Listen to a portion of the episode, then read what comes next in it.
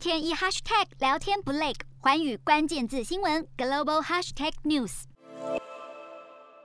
日本麦当劳日前宣布，因为从北美进口原料延迟，全国分店从二十四号到三十号暂时停售大份与中份的薯条，这段时间只贩售小薯，引发民怨。这次薯条原料延迟到货的原因是加拿大温哥华港口近郊发生大规模水灾。以及新冠疫情影响物流所导致，而水灾不止造成当地居民无家可归，也让农民辛苦耕种的作物一夕之间都化为乌有，甚至有农民因此丧命。除了马铃薯短缺外，芥末也遭殃。加拿大是世界最大芥末产地，今年芥末籽产量约五万公吨，比去年足足减少一半。农业部门估计，芥末籽平均价格恐怕上涨一倍，每公吨上看一千七百美元。相当于四点七万新台币。而根据当局数据，与二零二零年相比，二零二一年加拿大小麦、芥花、大麦、大豆和燕麦等产量减少，减产幅度创下历年之最，主要是受到西部干旱所致，恐怕也将影响大宗商品价格行情。